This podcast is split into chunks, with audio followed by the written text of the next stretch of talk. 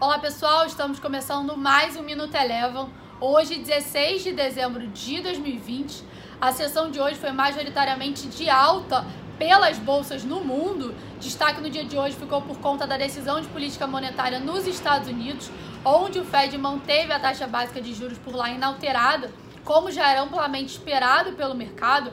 O Fed afirmou que vai continuar promovendo estímulos monetários massivos até ver um progresso substancial no emprego e na inflação. O S&P 500 encerrou o dia de hoje com alta de 0,18%.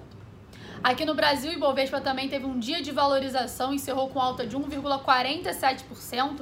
No intradiário chegou a bater a marca dos 118 mil pontos, mas acabou encerrando a sessão levemente abaixo desse patamar. Além do cenário externo, a gente teve a aprovação da Lei de Diretrizes Orçamentárias para 2021, aprovado pela, pela Câmara dos Deputados, que seria aí um primeiro passo para estar tá definindo o orçamento para o ano que vem. Algumas blue chips contribuíram para a valorização do índice no dia de hoje. Vale teve uma alta de 2%. Os grandes bancos também tiveram bom desempenho. O Bradesco subiu hoje 2,3%.